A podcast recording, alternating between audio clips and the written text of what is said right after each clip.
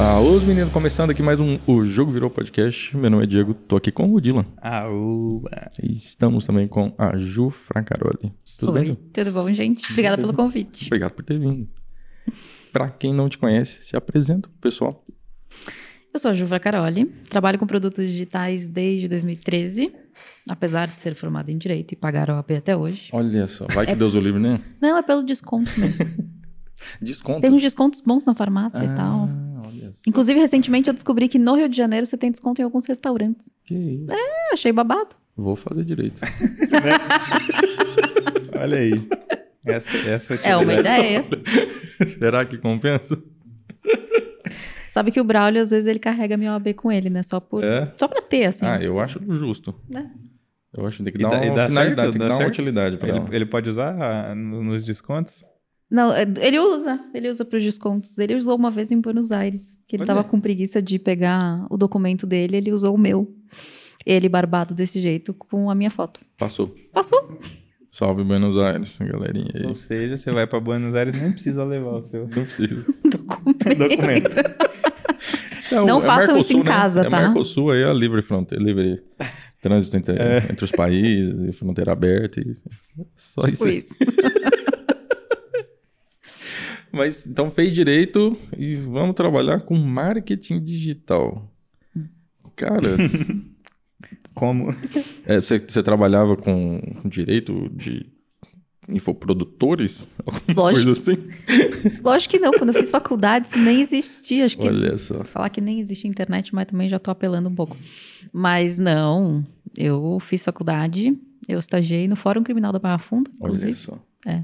Mas aí eu saí de lá e fui, sem querer, cair para trabalhar num programa de TV, para editar um programa de TV. Edição de vídeo. É. Eu sempre gostei muito. A gente tá precisando de um videomaker. Entendi. A minha hora é um pouco cara, não sei É. se vai compensar para Mas você. você pode indicar alguém, talvez. Cara, ó, vou falar uma coisa para vocês. A gente tá tentando contratar. É mesmo, tá difícil, né? Tá. Tô brincando, nosso videomaker é topzera ali. Quem sabe eu não roube ele? Não vai roubar. Não. Não. Eu faço uma boa proposta. Faz pra gente. Na verdade, a gente, é, A gente tá a agenciando. gente cuida da agenda dele. Entendi. A gente tá agenciando a Thay, na verdade, né? Que é quem salva ele. Então. Depois a gente fala disso. É... Cara, trabalhar com edição de vídeo. Você tinha experiência com edição de vídeo? Você, você editava vídeo no Movie Maker? E aí era divertido? Na verdade, eu sempre editei no, no Mac, né? Ah, olha, fala dela. Toma essa. Não é, é assim. É que eu preciso explicar. O que, que acontece? É, eu sempre tive muita facilidade para tecnologia, sempre. E aí, acho que foi em 2006, talvez, eu decidi que era legal ter um canal no YouTube. Caraca. E aí eu decidi fazer um canal no YouTube. Só que aí eu percebi que para ter um canal no YouTube eu precisava editar os vídeos. Porque eu não era capaz de falar por tempo indeterminado sem errar nada. e aí eu fui e comecei a editar no iMovie. Era aquele Mac branquinho, lembra do Mac branquinho? Lembro, eu lembro do Movie Maker. Não, Movie Maker não. Era no Windows. era top. Era top mesmo. Curtia, hein? Eu brincava pra caraca naquele trem. Eu achava o máximo. Cara, eu vou falar uma coisa. Aquele Mac branquinho, MacBook branquinho, é muito lindo, cara. Sério, até hoje eu falo, cara, aquele foi. Mas enfim, aí eu aprendi a editar e comecei a editar pra isso, né? Pra deixar meu canal bonitinho. E aí depois, quando eu tava no final da faculdade, uma amiga minha tava saindo desse programa e ela falou assim, cara, eu tive uma proposta muito boa. Eu preciso de alguém. E a única pessoa que eu conheço que sabe editar é você. Você não quer ficar no meu lugar, porque senão eles não vão me liberar. Não vão me liberar de fazer os 30 dias tal, não sei o quê. Falei, ah, vamos. Aí fui. Caraca, que massa. Aí fiquei lá um tempo, depois eu me mudei para Gramado, no Rio Grande do Sul. E aí lá eu fui trabalhar num estúdio fotográfico, onde eu, eu cheguei lá pro cara e falei: Escuta, quem edita os vídeos que você faz dos eventos? Aí ele falou: Não faço vídeo para evento. Eu falei: Por que não? Ele falou: Porque eu não tenho ninguém para editar. Eu falei: Tem agora, me contrate.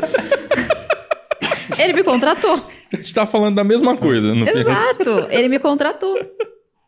Ela ampliou o, o portfólio do cara de serviço. Exatamente, já virou sócia. Eu deveria, bom, eu deveria ter falado Não isso é? pra ele. É, mas tem que ter essa. É que a galera não tem muito essa visão assim, né? Não, na época eu não tinha visão nenhuma. É. Eu só tinha visão que eu queria morar lá porque eu gostei da cidade. Só que eu vi a cidade como turista, né? Mas de todo modo gostei da cidade, falei, quero morar aqui. E aí arrumei um emprego lá e fui pra lá. Aí revolucionou o mercado de áudio e vídeo de gramado. Não muito. Não? Sabe o que é muito legal? É, isso eu não vejo aqui em São Paulo há muitos anos. Mas lá, a gente fazia muito de cobrir balada. Então a gente ia pras baladas tirar foto do povo pra botar o, fo- o povo na- nas. Massa, ninguém tinha celular, né? Começou igual o e Tchatchael, tal. então. É, exatamente. É, Aí e a- colocava no site, a geral entrava pra ver no outro dia. é, e assim, lá, na minha época, né, tinha, tipo, sei lá, uma balada boa. Então, assim, não dava pra você brigar com alguém e querer ir pra algum lugar que não fosse onde ela vai estar, porque ela vai estar lá, porque tá todo mundo lá, né? É tipo isso. Você escolheu direito, por quê? Só pra voltar um pouquinho assim, pra depois a gente continuar na, na linha do tempo aqui. Como é que foi? Porque eu, eu tenho uma, uma pira, assim, pela, pelos métodos de decisão pra escolha de curso superior. É, eu queria que fosse uma história bonita, mas não é. Na verdade, eu queria muito fazer matemática. Sim, é essas histórias que eu acho o máximo. É. O meu sonho era fazer matemática. Eu amo, até hoje eu amo matemática. Eu sou alucinada por exatas.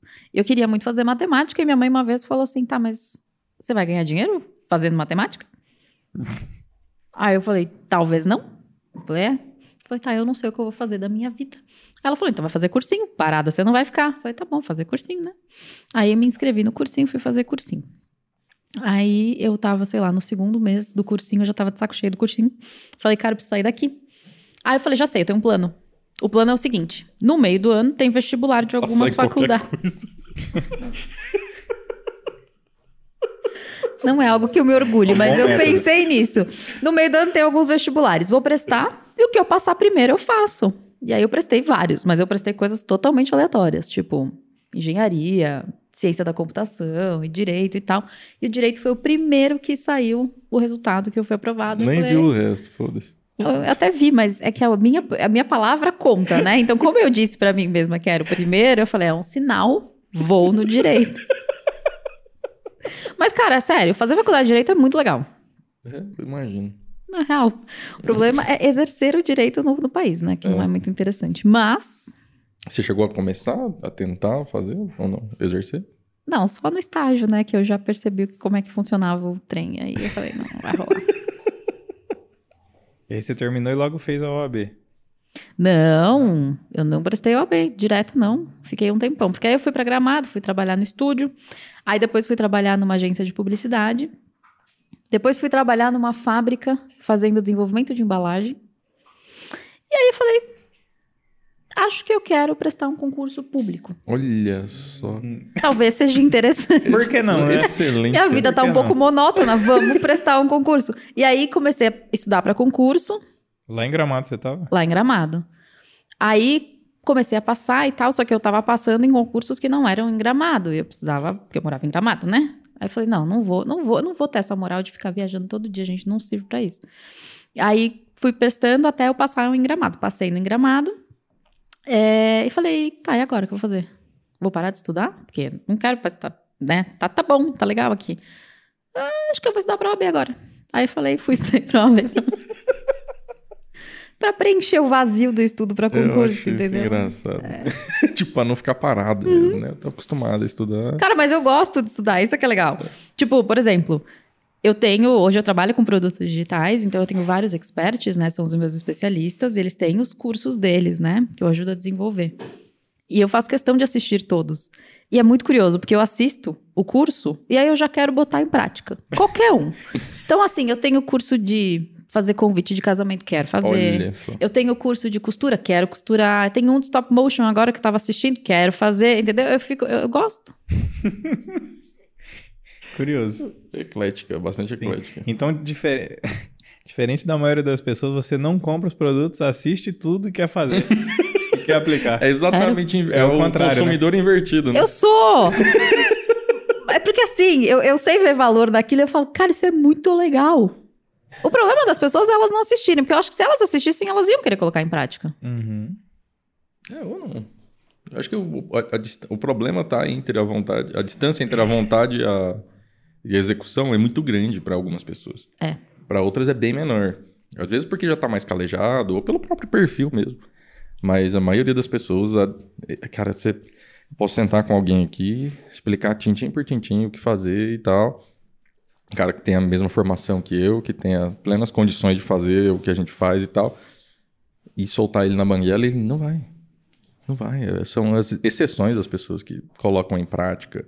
E aí, mais exceção ainda, aquelas que colocam em prática, enfrentam as dificuldades que virão, porque sempre vai ter, e ainda assim continua até o resultado chegar. Eu acho que, é, cara, é, para algumas pessoas a distância é infinita. Isso é uma coisa muito cruel. Eu costumo falar muito no meu perfil, né? Que é só fracassa quem desiste.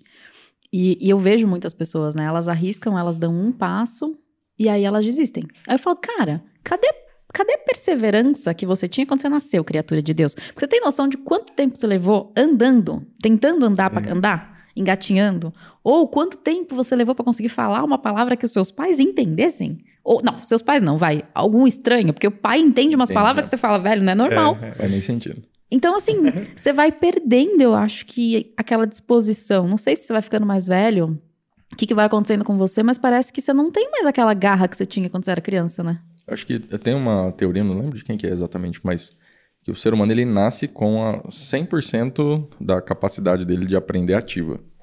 E ele vai perdendo essa capacidade ao longo do tempo. Mas não é nem só o aprender, é o, é o não, não parar, né? Tipo, por que, que a criança quer falar?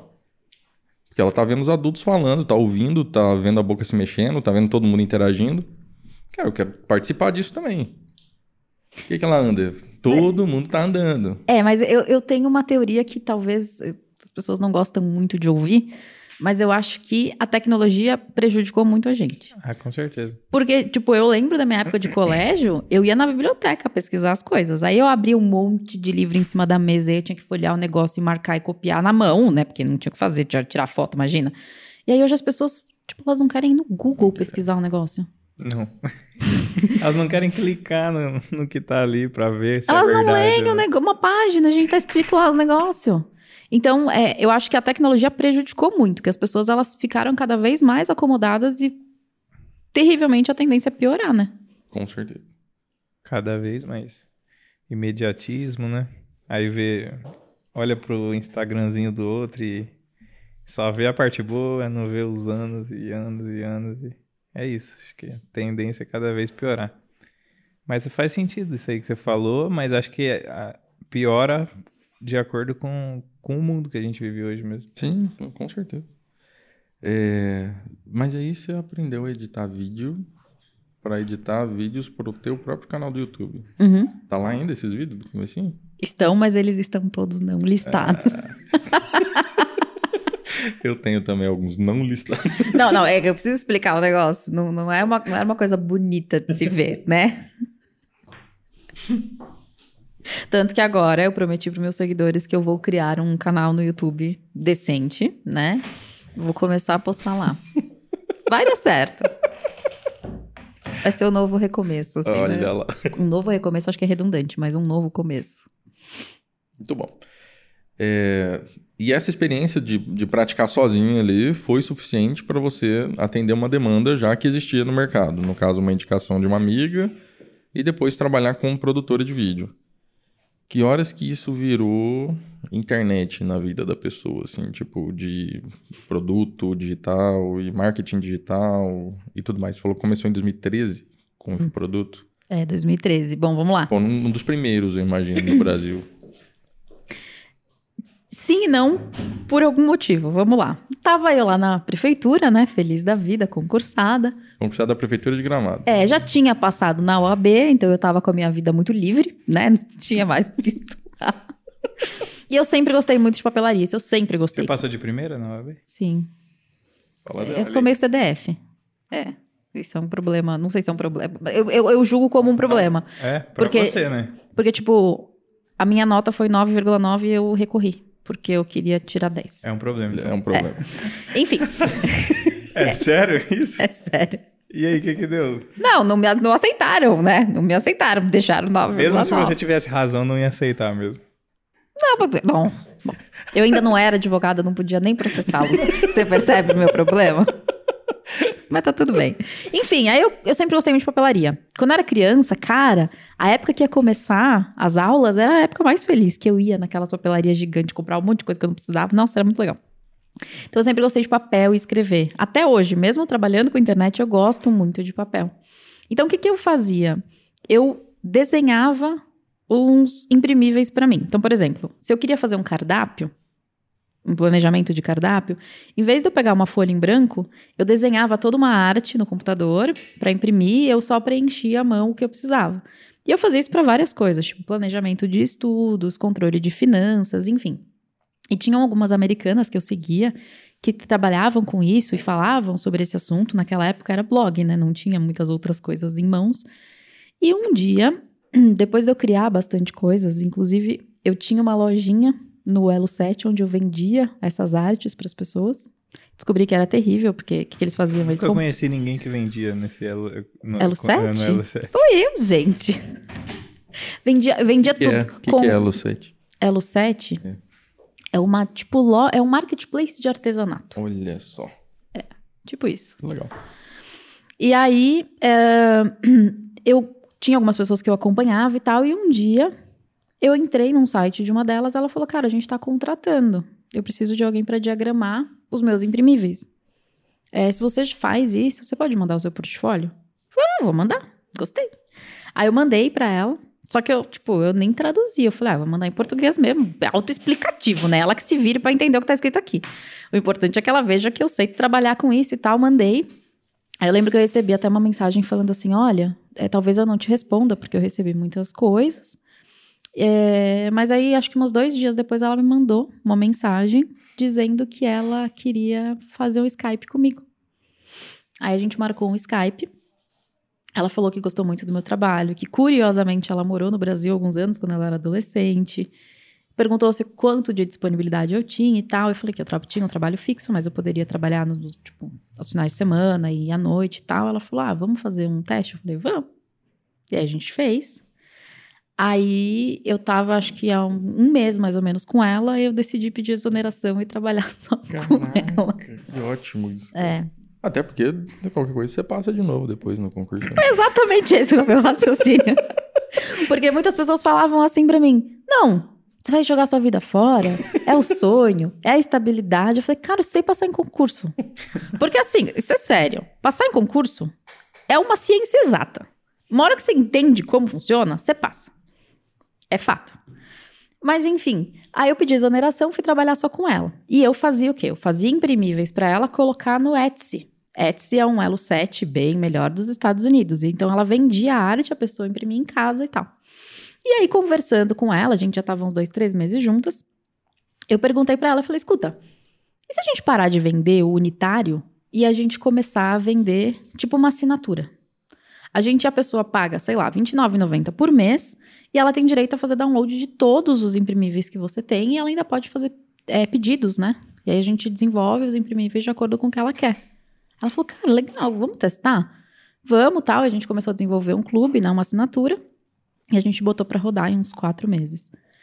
Então foi meu primeiro produto digital sem nem saber o que era produto digital.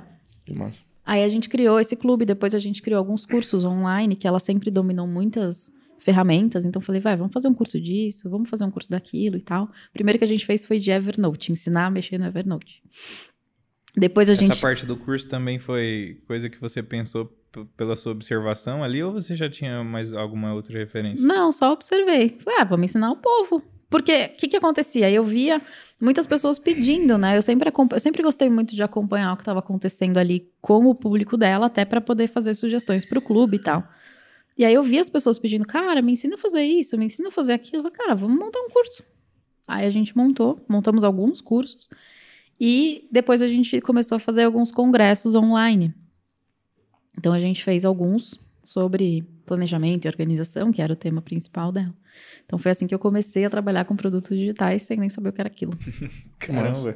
Alguma referência que vocês seguiam assim? Tipo, a fórmula a minha, de lançamento? Não, a minha própria cabeça. eu nem sabia que existia Jeff Wall, porque, tipo, americano, né? Sim, tipo, nem sabia que existia Jeff Wall. Que ano que era isso? 2013. Eu não tinha noção do que era. Então, eu, eu achei interessante, porque 2013 era mais ou menos o período, salvo engano, que o Érico e o Conrado estavam meio começando a explorar a fórmula, só que, tipo, lá nos Estados Unidos, aí o Érico trouxe para cá depois e foi esse boom, assim, aqui, né, de infoproduto. É. Aí ela começou a me indicar para outras americanas que eram próximas a ela, né, que eram do mesmo, não do mesmo nicho, mas que também trabalhavam com o digital. Aí eu comecei a desenvolver produtos para essas outras pessoas. Aí acho que foi ali em 2015 que eu fiquei sabendo que existia um cara chamado Jeff Walker, né? Mas eu já tinha na minha cabeça era uma coisa muito clara. Eu já tinha um método que eu tinha desenvolvido e estava funcionando. Falei, cara, não vou mexer em time que tá ganhando, não. Então eu segurei ali.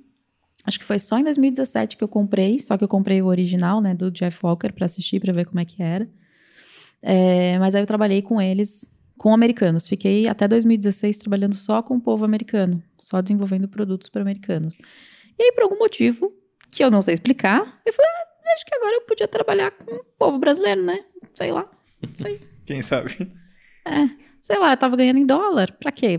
Por que, que eu não vou ganhar em real agora, né? Gente, sério, eu fico pensando e falar, ai, umas coisas que você pensa, que você fala, velho, não faz sentido nenhum, mas tá tudo bem. Você tava morando aonde nessa época? Aí eu já tinha voltado pra São Paulo. Eu voltei pra São Paulo em 2016. Ficou com saudade da poluição e dos concretos? É muita.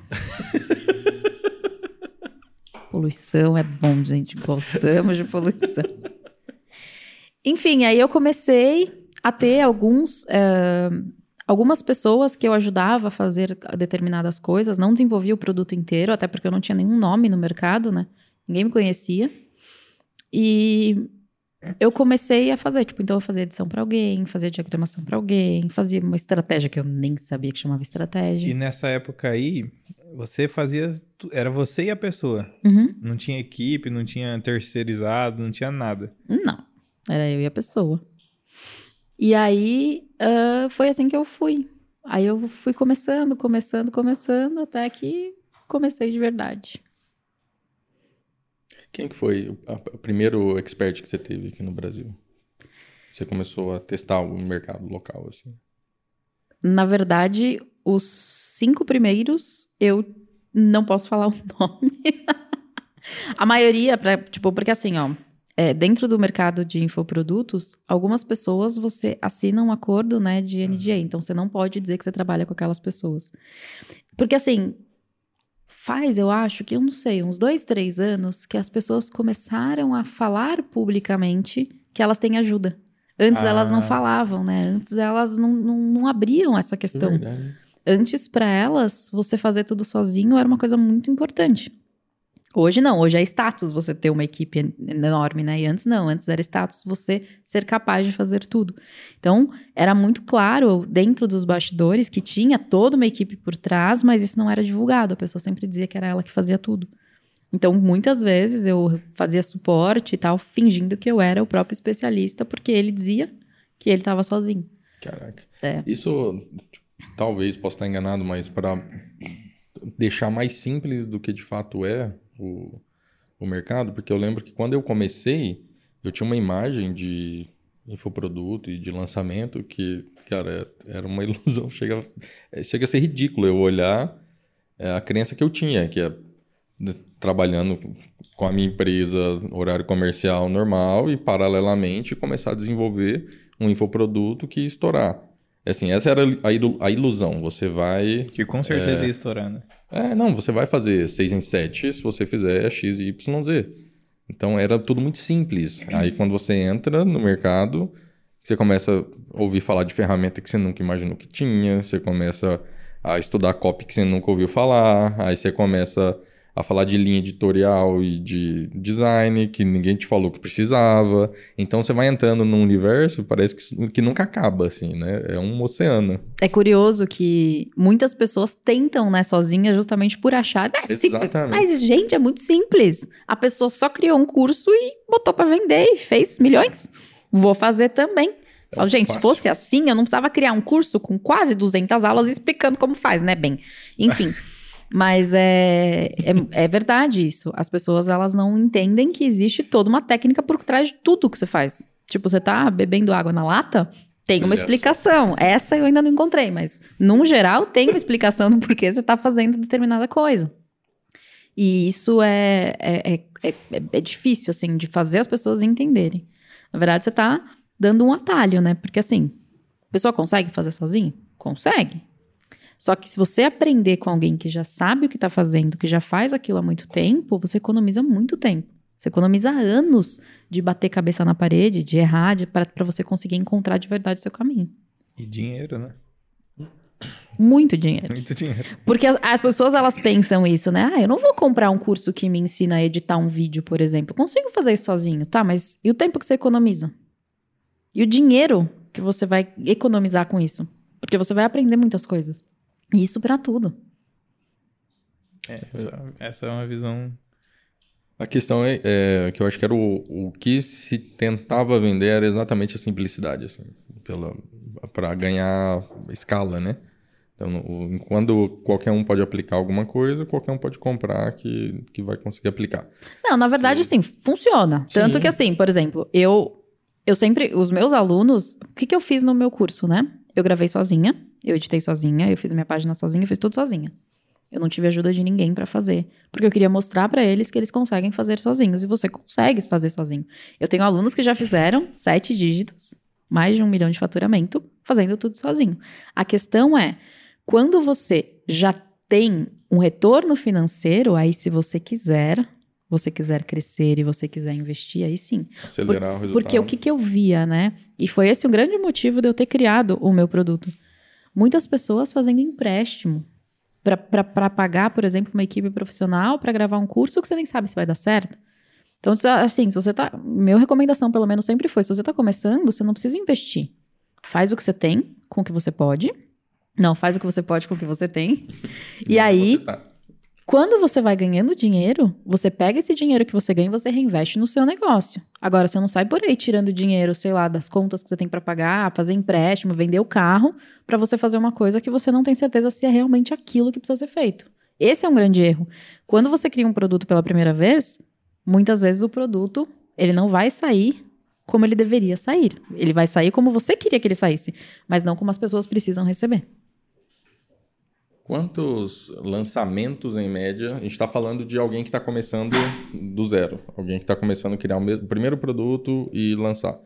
E a gente passou essa jornada assim, era, é, era, sei lá, muita coisa que a gente não tinha noção de que existia e mesmo aquilo que a gente tinha noção de que existia, nossa informação, nível de informação sobre o assunto era bem básico assim. Então aí você começa a aprofundar no, no tema, vai estudando o assunto e tal. Foram-se três, quatro anos aí para começar a ter uma maturidade da parada. É, pela, pela experiência, para quem está querendo começar, vou começar no digital assim e tal. Eu acredito que o cara que tem um resultado absurdo, né, o cara que começa, sei lá, investe 10 mil e volta 300. A gente vê os depoimentos, é tudo assim, né? O cara ah, investiu 1.800 reais e voltou 557 mil. Dólares. Então, é, é tudo uma, umas loucuras assim. Mas é, exceção da exceção, né? É, quantos lançamentos você acha que um ser humano precisa fazer para começar a ter uma maturidade assim de, de mercado? Começar pequenininho para depois aumentar nível de investimento, escalar lista e tudo mais. Cara, isso depende muito da pessoa, né? Vou dar o meu exemplo. Eu já estava há muitos anos no mercado, eu fiz os meus primeiros quatro lançamentos sem investir um real. Faturei alguns bons milhões. Vou falar dos meus alunos que começaram do absoluto zero. Tenho alunos que começaram do zero, já fizeram três ou quatro, já bateram mais de um milhão de faturamento e ainda não investiram um real, nem em tráfego, nem em lista, nem nada. É, mas eu acho que isso depende de você, da sua, do seu comprometimento, da sua dedicação, de quanto você tem dispon tempo disponível. Porque isso é uma outra coisa que eu falo também. Cara, não adianta você pedir demissão do seu emprego hoje sem você ter nada estruturado. Cara, vai fazendo no seu tempo livre, vai fazendo uma transição suave. Porque você precisa pagar suas contas, né? Então, eu acho que isso vai depender do seu tempo. Mas, se você souber o que você está fazendo, se você se planejar, se você for dedicado, cara, em uns seis meses você já vai estar tá num grau ali bom que você já consegue ter retorno para você poder investir. Massa, seis meses, três lançamentos. Não, um primeiro lançamento você já tem, meu bem. Interessante. Vou te mandar um link. Manda. um arrasta pra cima. Então, Não tem na, mais arrasta link pra na cima, descrição, gente. Link na descrição aqui. Não, interessante, interessante. Porque eu sempre penso assim, é, de maneirar um pouquinho no início com o investimento. A gente tem um- uma expert agora, por exemplo, que a gente começou com ela. E primeiro lançamento, investe, sei lá, foi uns 2, 3 mil para validar uma oferta. Aí, de acordo com o resultado, a gente já deixa um percentual pré-definido para reinvestir Próximo. todo em tráfego. E aí vai escalando nesse nível, assim, nesse sentido. Mas o primeirinho ali sempre. Vamos colocar o pezinho na água devagarzinho para ver como é que vai ser, né? É, não adianta você colocar muito dinheiro, você não sabe o que vai acontecer. Eu, eu, eu, eu não colocaria nada no primeiro. Tanto que eu não coloquei, né? Interessante. Mas. O que você ensina lá e recomenda é que o pessoal comece com investimento zero. uhum. É possível. Não, não. Tenho certeza que sim. Mas para quem pode, você recomenda que, sei lá, de zero para mil, imagino que alguém que tem um resultado com zero, talvez com mil tenha um resultado um pouquinho melhor. Não, é assim. o- de novo, se você tem possibilidade, cara, investe, mas com consciência, sabendo que, cara, é uma roleta russa. Você pode investir e não voltar absolutamente nada. Porque não é uma ciência exata, né? Muitas pessoas têm esse, esse pensamento. Ah, vou investir mil, vai voltar 10 mil. Não sei. Pode voltar um milhão, pode voltar nada. Você pode perder esses mil reais? Se você puder perder esses mil reais, tudo bem. Certo? Mas esse- esses exemplos aí que você deu eram pessoas que elas estavam em que fase assim na internet, na criação de conteúdo? De meus alunos? Da Zero, pessoa zero? que tinha um perfil fechado que postava foto do churrasco da família. Nesse nível. Então, bem legal. Tô surpreso. Vou pegar meu celular ali. Pra, Hã? vou pegar meu celular ali pra dar uma Pra, olhada. pra se inscrever? Vai ter que assistir tudo, né? E, e aplicar. Ah, não, é. E- e- isso é um ponto que a gente tem que deixar claro, né? Não basta comprar um curso, você precisa exer- executar o que tá lá. Cara, uma vez eu fiz suporte de um curso de emagrecimento. E aí, cara, eu me lembro como se fosse hoje, o que eu recebia de pergunta falando assim: escuta, se eu comprar o curso, eu vou emagrecer? Eu falo, não, meu amor. Se comprar o curso fosse sinônimo de emagrecer, eu comprava cinco. Não é mesmo? Você precisa comprar o curso, assistir às aulas, fazer o que a pessoa está propondo, aí sim você vai emagrecer. Agora, comprar o curso não é sinônimo de ter resultado, porque o resultado depende de você e não do seu professor. Isso em tudo na vida. E aí a gente volta pra distância entre a vontade e a execução. Exatamente. Quantas pessoas não compram cursos, não assistem, os que assistem não, exer- não executam, e ainda vem falar assim: não, o curso é ruim. É a mesma lógica dos livros. Compra, eu vou na livraria, eu volto com cinco livros. Aí, Aí- eu leio um. Não, você deita em cima dele pra entrar por osmose, É, né? Exatamente. Ela tem, tem uma lista enorme lá de livros para Você ela. manda a Alexa ler, né? você. Sabe que depois que eu descobri esse negócio da Alexa, mudou a vida do Braulio. É? Ela lê pra ele agora. Não, me explica isso aí agora. Que a Alexa lê? A Alexa lê para as pessoas? Você não sabia? Sabia? Não. Tamo junto, brother. É nóis. Você tem que conversar mais com a Alexa. Tem, eu não converso. Ela muito fala com o que ela faz. Alexa, Alexa. é- ah, Não, esses dias eu, eu fui ver, o Braulio tava falando, com- alta- dando alta risada com a Alexa. aí. Alexa, conta piada. Alexa, fala baleiês. Eu falo, não é possível. Isso, essas coisinhas eu sei por causa das minhas filhas. Mas de leitura de livros eu não sabia. não. Assim, você compra um livro pelo, pelo Kindle, fala, Alexa, leia o livro XPTO. Ela vai lá e lê pra você. Ainda você fala assim, Alexa, leia mais rápido. Ela lê mais rápido. É, Alexa, devagar, tá indo muito rápido. Ela vai devagar. Alexa é Você perfeito. você tem que assumir que ela sabe fazer o que você imagina. Eu nunca tinha imaginado. Aí vai- Esse é o ponto. Parte do princípio que. Mas é real, tipo assim, às vezes eu, eu, eu, eu arrisco, né? Você pede uns negócios pra Alexa que você fala, mano, ela não vai fazer. Ela faz. faz. Ou ela sabe, né? Ou ela recomenda alguma coisa. É muito insano isso. Massa. Cara, eu fiquei intrigado com os lançamentos sem investimento. De verdade, assim. É, Algum, sei lá, alguma dica para quem tá começando agora, além, obviamente, de ir lá no teu perfil e se inscrever no teu curso. O link está na bio. Qual que é, qual que é o gargalo? Qual que é o gargalo? Vai ser é, o conteúdo ou alguma forma específica de, de mostrar o conteúdo ou uma autoridade é, que precisa ser construída de uma forma também específica para gerar um resultado? Onde é que você acha que está o, o ponto-chave do negócio? Amor, você percebe que as pessoas todas querem não comprar o curso e querem que eu conte as coisas, Não, né? eu vou É um comprar. Não, mas vamos lá. O que que acontece? Existem... Porque, é porque, assim, de verdade, a gente acompanha muita gente do mercado. Muita gente mesmo. É, e, cara, o básico é, é sempre a mesma coisa. É tráfego, copy, é, lançamento. Tráfego, copy, lançamento. Escalou? Escalou. Equipe pra caralho, muito tráfego, muita copy, muito lançamento. A, a- a fórmula é essa, basicamente. Então, primeiro ponto. Você vai aprender que você não precisa de fórmula. Você vai aprender a cozinhar sem receita. Porque se um dia você perder a receita, o que você faz? Se um dia você não tiver os ingredientes da receita, você faz o quê? Teve uma vez, é, eu, tava, eu tava fazendo um lançamento, era época de eleição. E eu fazia parte de alguns grupos de mastermind. E no dia que eu ia abrir o meu carrinho, o Facebook deu pau. Nossa. Eu lembro que três pessoas do grupo adiaram o lançamento, falando assim, cara, eu não consigo fazer um lançamento no orgânico.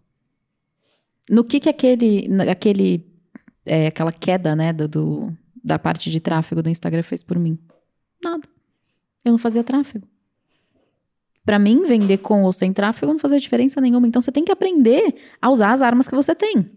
Tá tipo, é, é ruim fazer tráfego? Não.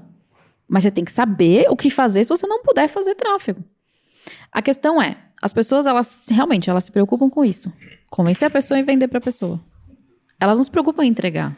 As pessoas não se preocupam com o produto. As pessoas não se preocupam com o suporte. Elas não se preocupam em atender bem um cliente, em fazer o cliente se sentir bem. Elas acham que a parte mais importante de um lançamento é a hora da venda, e não é. A parte mais importante de um lançamento é a entrega do produto. Então você tem que olhar para pontos que as outras pessoas negligenciam. Como é que tá a sua conexão com os, com os seus seguidores? Como é que tá a sua produção de conteúdo? Como é que tá a estrutura do teu produto? Ele é transformador mesmo? Entende? Então são vários pontos que você precisa olhar que não são a parte de vendas, que são todas as outras que as pessoas negligenciam. E eu não me lembro da outra parte da pergunta. Que massa. Que essa experiência era- aí você tem. Na verdade, isso você tem pela sua experiência de ter feito pela observação, de ter ou, aprendido a ouvir as pessoas. Sim, você tem que ouvir as pessoas. Porque vamos lá. Porque, então, eu acho que hum, como esse tipo de conteúdo é, é difundido hoje, acho que falta essa parte, que é a parte básica, né, de empreender, né, de saber ouvir quem vai ser o interessado, né, saber identificar a demanda. É- é- a gente pula pra parte, não, é que nem você falou, né, grava o curso aí, depois a gente vê como é que faz. Tem muita gente que, assim, que não tá nem aí. Tanto que se você olhar... Por que que surgiu da teoria prática? Da teoria prática surgiu justamente porque quase todos os cursos, eles focam em lançar. Eles não focam em entregar uma coisa boa. Agora, graças a Deus, as coisas estão mudando.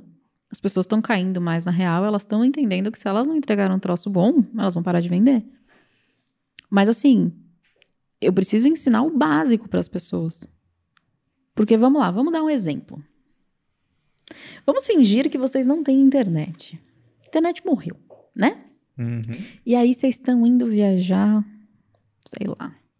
Mato Grosso do Sul. Não, pra Estônia. tá indo pra Estônia, se não tem internet. Tá bom? Chegou na Estônia. Você precisa comer. Como é que você vai decidir qual é um bom restaurante? Eu tô perguntando. Só na observação. Você não vai perguntar pra alguém?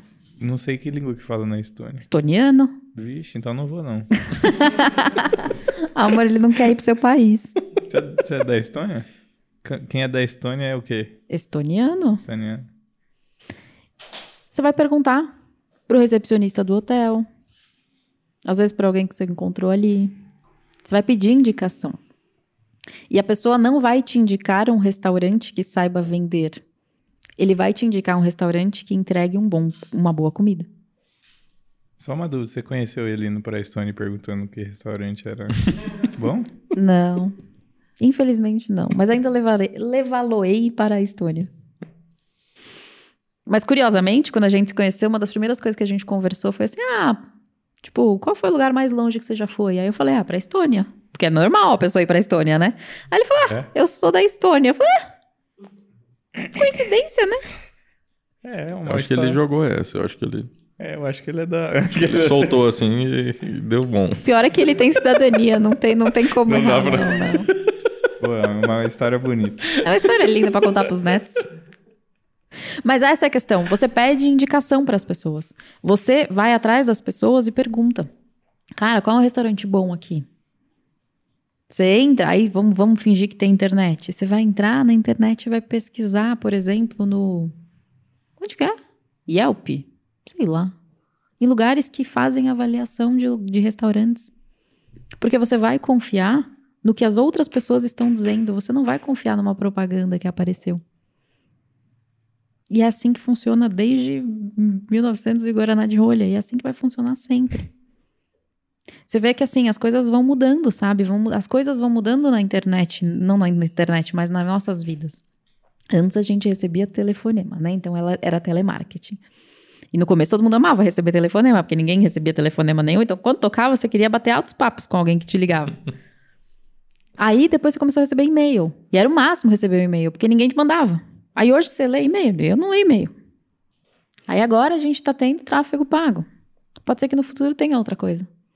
Então as coisas vão mudando, mas o que, que não mudou desde do começo do mundo? A indicação das pessoas que você confia. Boa. Inclusive, eu acho que essa é uma das coisas mais fortes que as pessoas ignoram. E quando eu falo de indicação, não é nem para comprar alguma coisa, mas, por exemplo, falando de Instagram, é uma indicação de alguém que você confia para você seguir alguém ou para você consumir um conteúdo X, Y, Z. Eu acho que essa é uma das coisas fortes e as pessoas é, subestimam. Total. Total. Aí entra a, a visão da internet como um, um potencializador de alcance, né? não necessariamente como uma ferramenta mágica de vender curso, ou seja lá, do que, que você quer fazer.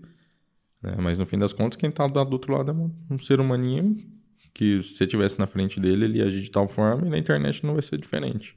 Vou contar uma história. Eu, eu morava em Gramado e aí eu seguia um site.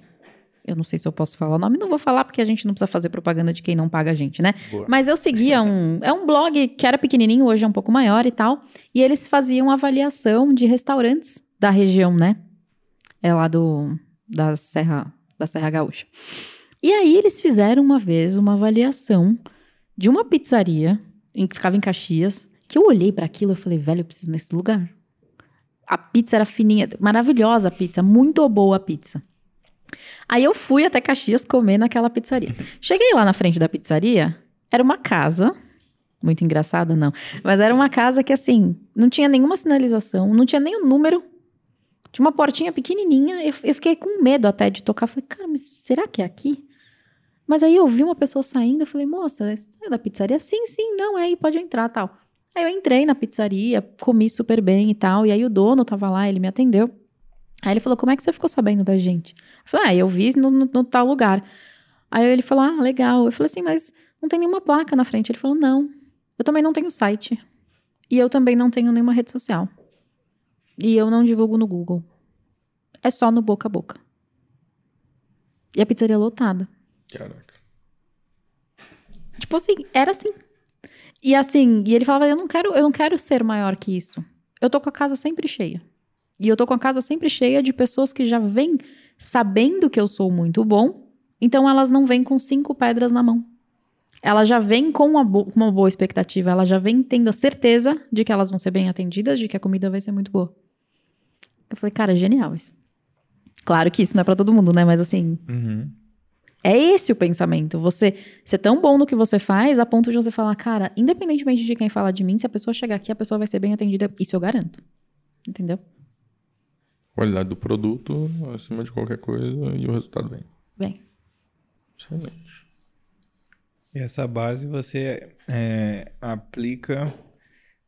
Imagino que você tenha pego ex, experts em várias situações, desde alguns começando do zero, outros já. E aí você entra principalmente com, com, esse, com esse pensamento ou não? Ou você não revoluciona nesse, nesse sentido? Você só usa estratégias, sei lá, que você acredita? Não, de forma nenhuma. Por exemplo, Eu pego um produto, quando, quando o expert está do zero, é melhor ainda, porque ele não tem produto, eu vou desenhar o produto do meu jeito e eu sei que o produto vai sair redondinho. Do zero que a gente tá falando é ele não ter audiência nem não nada. tem nada. É o perfil da- do churrasco da família. É, mas eu já peguei experts que já tinham produtos. E aí, quando isso acontece, eu assisto todo o produto, que é aí que eu quero fazer as coisas. É, e aí eu defino, cara, dá pra usar? Não dá pra usar. Tem alguns produtos que eu falo, não dá pra usar. A gente vai ter que regravar tudo. E tem alguns produtos que até dá, eu falo, tá, mas a gente vai ter que fazer assim, arrumar isso aqui, gravar umas aulas extras. Começa focando no produto No em produto, si, o sempre. resto... Primeiro foco é o produto. Primeiro foco é o que você está entregando para as pessoas. Eu não posso, eu não posso me, me, me- me sujeitar a vender uma coisa ruim. Isso jamais. Eu sei que muitas pessoas fazem, mas assim, não. Comigo não. Não, eu acho que mesmo que as pessoas tenham a intenção de, ah, esse cara aqui, ele pode ter um produto melhor, mas depois a gente mexe nisso. É, as É pessoas tipo geralmente elas querem vender primeiro. É. Ah, não, vamos vender fazer caixa. Eu sei que muitas pessoas precisam, tanto que assim, uma última pessoa que, eu, que, que entrou na minha carteira, vamos assim dizer, o produto dessa pessoa, vou chamar essa pessoa de água. Então, o produto da água, ele tava mais ou menos. Tipo assim, tinha muito a melhorar, mas não tava horrível. E aí, quando eu olhei, eu falei, cara, eu queria fazer um produto novo, porque esse não tá satisfatório para o meu padrão. Aí eu cheguei pra água e falei: Água, você tá precisando de dinheiro? Se você estiver precisando de dinheiro, a gente vai fazer um lançamento, vai vender esse produto, mas com uma promessa muito diferente da que está sendo usada. E aí a gente vai pegar esse dinheiro para poder te manter vivendo, pra gente de- criar um novo produto. Aí a água chegou pra mim e falou assim: Não, tô de boa. Eu falei: Graças a Deus. Então, assim, é lógico que você precisa entender que as pessoas precisam de dinheiro. Mas muitas pessoas, ah, não, vou fazer um, um caixa aqui para depois fazer. Não, elas esquecem. Aí elas vão, ah, não, dá para fazer mais um pouco, dá para fazer mais um pouco. Elas adiam a coisa que é mais essencial, que é a essência do teu, do teu negócio, que é o teu produto. E quando você fala de ajustar a promessa, é, sei lá, tipo, não tá condizendo aquilo, então vamos pegar mais leve. É lógico. Perfeito. Assim, ó, eu, eu falo por mim, né? Eu, eu sei que eu perco muitas vendas. Nossa. Só vou banheiro. Pode continuar. Fica à vontade, senhor. Só alergia. Eu sei que eu perco muitas vendas é, porque as pessoas às vezes me perguntam assim: ah, se eu fizer o seu curso, eu vou faturar um milhão? E aí eu respondo, eu falo, cara, se você fizer o meu curso, você pode faturar um milhão, mas eu nunca vou te prometer um negócio desse. E eu sei que tem pessoas que prometem. Só que eu não posso, eu não tenho, eu, não- eu, eu não me sinto no direito de prometer uma coisa pra pessoa que não depende de mim. Sim. Então isso é muito difícil, assim, sabe? É, na verdade, eu acho que isso é um gargalo dos infoprodutos, assim, de uma forma geral. Porque, ah, beleza, você quer... No meu caso, tipo, quando eu comecei, assim, de mercado digital e tal, qual que era a ideia? A ideia era acelerar resultado. Ó, eu, eu sei o caminho, porque eu já passei por aí, é, então, você chegar aqui, eu, eu consigo te ajudar. Eu levei 10 anos, você pode levar, sei lá, 5, se você usar tudo que eu tô te ensinando, até mais rápido. Só que eu vou te ensinar o passo a passo aqui, você que tem que aplicar. É, e aí você começa a estar em contato com a galera, aí foi onde caiu minha ficha, assim, daquela distância absurda entre a vontade e a execução de fato. É, entre o, o saber o que fazer e o persistir fazendo até amadurecer e conseguir chegar no resultado. O saber lidar com a frustração, porque o resultado não vai chegar na primeira nem na segunda tentativa. Então, tipo, é, é até complicado você comunicar isso assim. Porque aí você vai ver, tem, tem a galera que tá falando. Fala, Não, porra, aqui Não, dá é certo, vem tantos comigo. mil por mês aqui de faturamento que você vai ganhar. Garantido. E é tudo tranquilo, meu método é o pica. Ele fala, cara, depende. Eu, eu posso te dizer o seguinte: eu vou estar te acompanhando aqui e o produto tem as ferramentas que você precisa. Mas Mas você quer um exemplo? não dá pra dizer que vai, cara. Isso é foda. Quer, quer um exemplo, assim, que acontece muito? Eu tenho uma expert que ela, ela fala de papelaria personalizada. Então, ela faz várias artes incríveis no Corel e tal. Quando ela dá a aula dela, às vezes ela dá uma aula que, sério, eu saio da aula falando, meu Deus, eu preciso pegar meu computador agora que eu preciso fazer isso aqui. Ela acaba a aula. Ela ensina coisas valiosíssimas para as pessoas. Sabe qual é a primeira coisa que as pessoas perguntam? Ah, você pode mandar um molde? Ela ensinou as pessoas a fazerem do zero, para as pessoas fazerem do jeitinho delas, com tudo, assim, ó, personalizado do jeito delas. Eles querem um molde. Que é aquilo que eu falei. Não, e É aí, a pessoa que não foi na biblioteca e não quer perguntar no Google. e aí você dá um molde. Aí o que, que ela vai fazer? Aquele molde? Nada. Nada.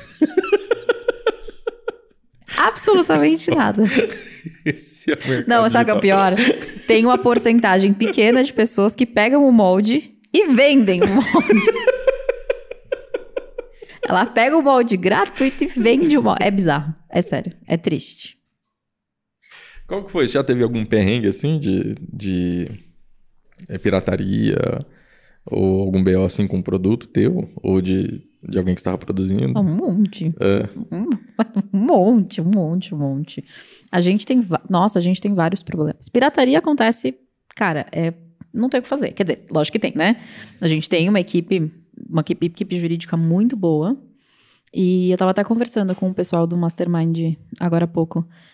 O que, qual é o maior problema da pirataria? A maioria dos produtores, eles não, eles não falam abertamente sobre isso. Quando você não fala abertamente sobre isso, você não mostra publicamente que existe. é, qual é a palavra que eu tô procurando? Uma punição para caso você cometa a pirataria.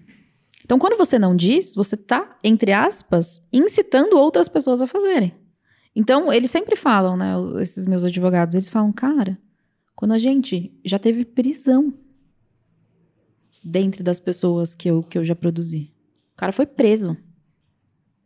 Claro que existem coisas mais, menos drásticas, né? Teve que Uhum. pagar multa e tal, mas sempre que houver alguma coisa dessas, você tem que dar publicidade. Você tem que mostrar que, meu, aqui comigo não. Porque quando você mostra comigo não, você não vai acabar com a pirataria do mundo.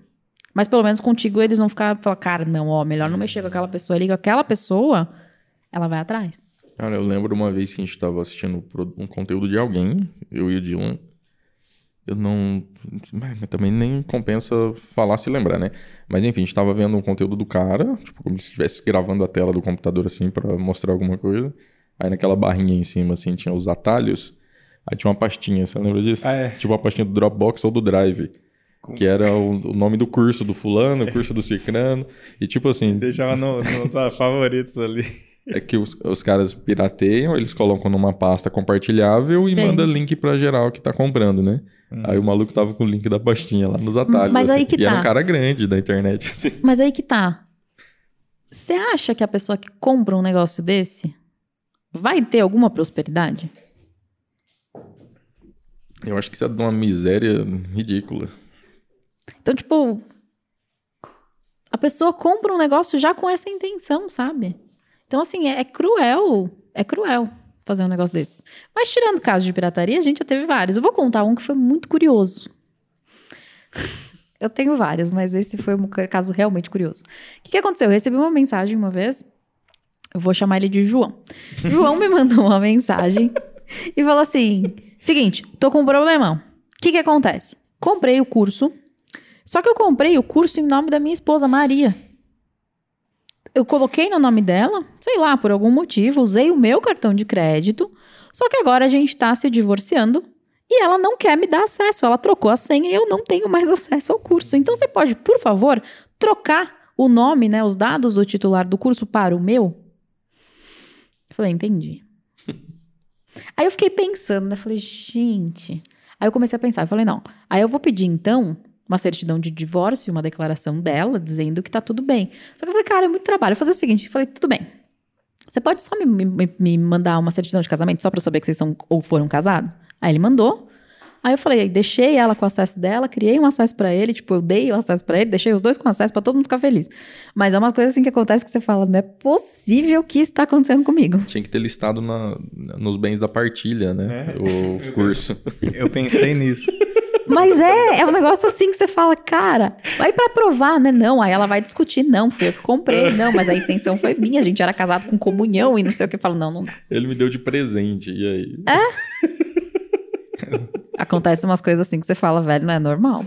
Imagina eles na divisão falando, não, esse curso é meu, esse aqui é o seu. e cada um tem um preço, enfim. Que doideira, né? Agora tem que colocar esse impacto pré-nupcial, gente. A gente tem que começar a pensar nessas Verdade. coisas. Vai ter, até porque os cursos eles estão sendo valorizados, né? Sim. Muitos cursos bastante valorizados. Eles precisam ser considerados como bens da família. É verdade. Dependendo do período de acesso. Já você usa dois anos, a dois anos. Ou então módulo 1 a É 5 guarda para mim. compartilhada. Módulo 6 a 10 para você. ou Divide os bônus certinho. É difícil. Essa eu nunca tinha visto mesmo. E você falou lá dos experts que você não pode, podia revelar quem eram e quem que você pode falar que são que são ou já trabalhando com você, Vou falar dos meus atuais. certo? Hoje eu trabalho. Vou falar duas pessoas, já tá bom, né? Tá, Quantas você quiser, quantas puder. sabe. Hoje eu trabalho com a Márcia Dantas. Ela é jornalista da SBT. Ela, inclusive, apresenta o Jornal do Brasil.